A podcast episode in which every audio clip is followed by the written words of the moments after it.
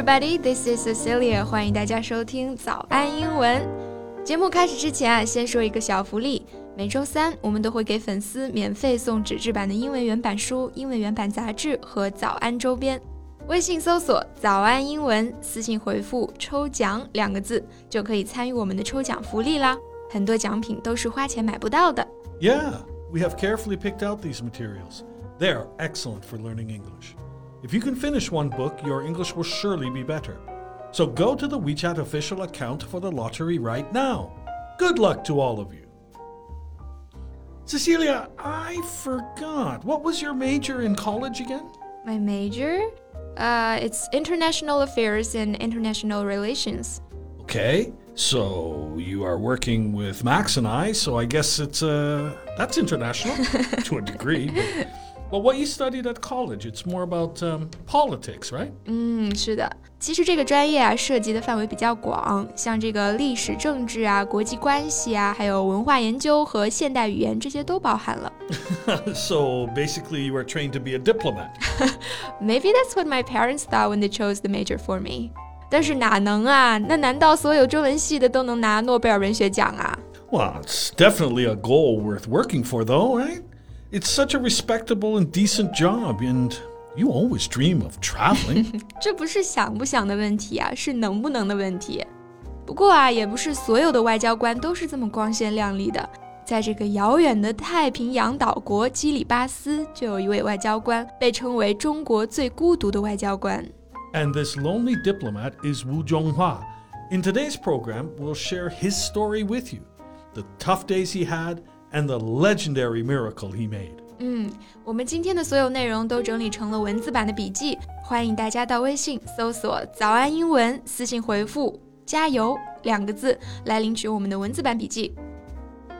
Okay, before we start, can we take a moment to review some of the negative connotations the word isolation brings up? Well, just think of the penalty box or solitary confinement. Those are what the word isolation reminds me of. 嗯，isolation 它可以指孤独，也可以指隔离，或者说孤立。那 Colin 说，他看到这个词的时候呢，他会想到这个 penalty box 和 solitary confinement。那这两个短语分别是指什么呢 ？well, in ice hockey, the penalty box is an area in which players who have broken a rule have to sit for a period of time, usually two minutes. 嗯，就是冰球赛事当中啊，如果运动员犯规了，就要待在这个临时坐席坐两分钟。那这个受罚席呢，就叫做 penalty box。and solitary confinement is a punishment in which a prisoner is kept alone in a separate cell from the others. 嗯，其实就是我们说的单独监禁、单独禁闭。 那这些呢，都是我们会跟 isolation 联系到一起的场景啊。But what if that isolation is a choice you make? Does that loneliness feel something very different? Well, I guess Mr. Wu must have an idea of the answer to that question because he chose to run towards a life of isolation and hardship. Mm, the story began in 1990. 当时的台湾当局啊，以金钱外交和弹性外交政策与我们争夺外交阵地。 不断的向基里巴斯示好，妄图利用这些岛国呢，去获得一些国际上的认同和支持。And to break their conspiracy, Wu Zhonghua suggested that we should build a Chinese embassy in Kiribati as soon as possible. The proposal was soon approved, and he was off to Kiribati alone to prepare for the embassy. 那基里巴斯是个怎样的地方呢？它啊，其实是经过这个联合国认定世界最不发达国家之一。可想而知，那岛上的生活肯定是非常艰苦的。Yeah, can you imagine? For the location of the embassy, they could only find a thatched cottage. 没错，最初的使馆啊就是一个茅草屋。那么这个 thatch，它既可以指这种做屋顶用的稻草或者芦苇，它也可以直接指茅草屋顶。所以这里说的这个 thatched cottage，也就是茅草屋了。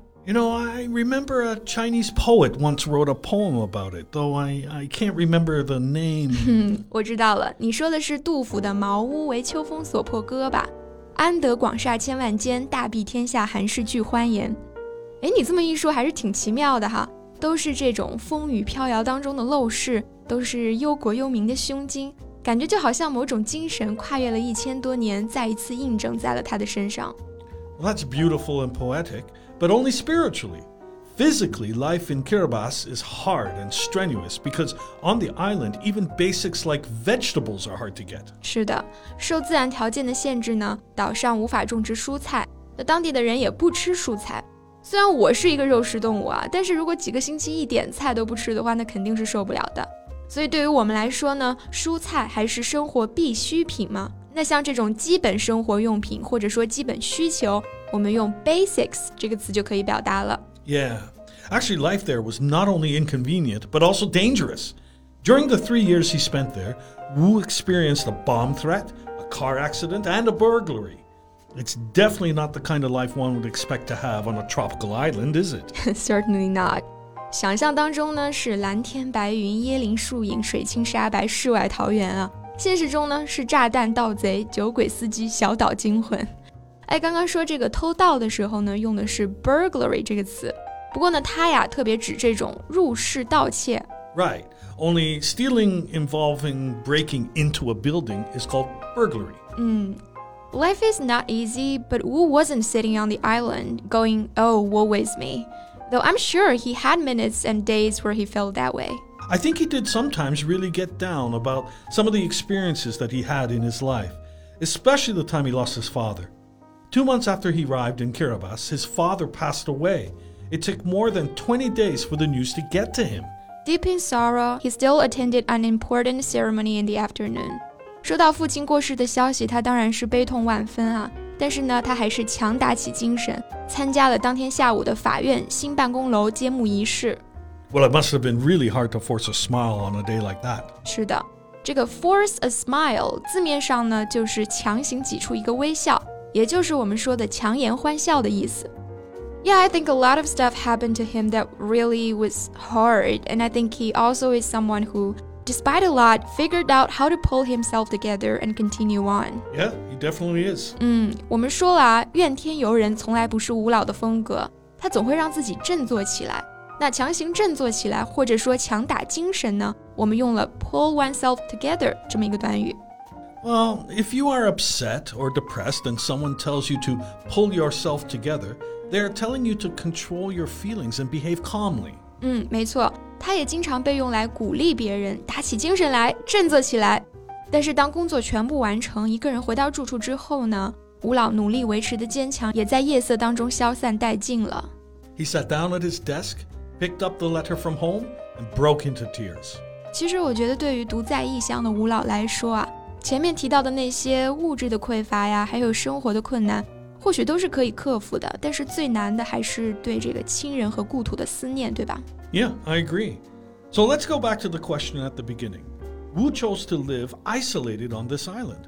Did that aloneness feel like something different? I think so. Yes. I believe so too because he had his faith and belief with him that what he endured isolation for was something important and noble. This is what sustained him during the hard years. 嗯，现如今啊，中国在国际社会中扮演着越来越重要的角色。那这其中呢，自然离不开吴中华大使这样在异国他乡为祖国默默奉献的外交官们。在这个没有硝烟的战场，他是祖国的代言，是冲锋在前面的战士。于唇枪舌剑中捍卫国家的利益和尊严，向他们致敬。好了，今天的节目就到这里。我们今天的所有内容都整理成了文字版的笔记，欢迎大家到微信搜索“早安英文”，私信回复“加油”两个字来领取我们的文字版笔记。Thanks for listening. She is Cecilia. He is calling. See you next time. Bye.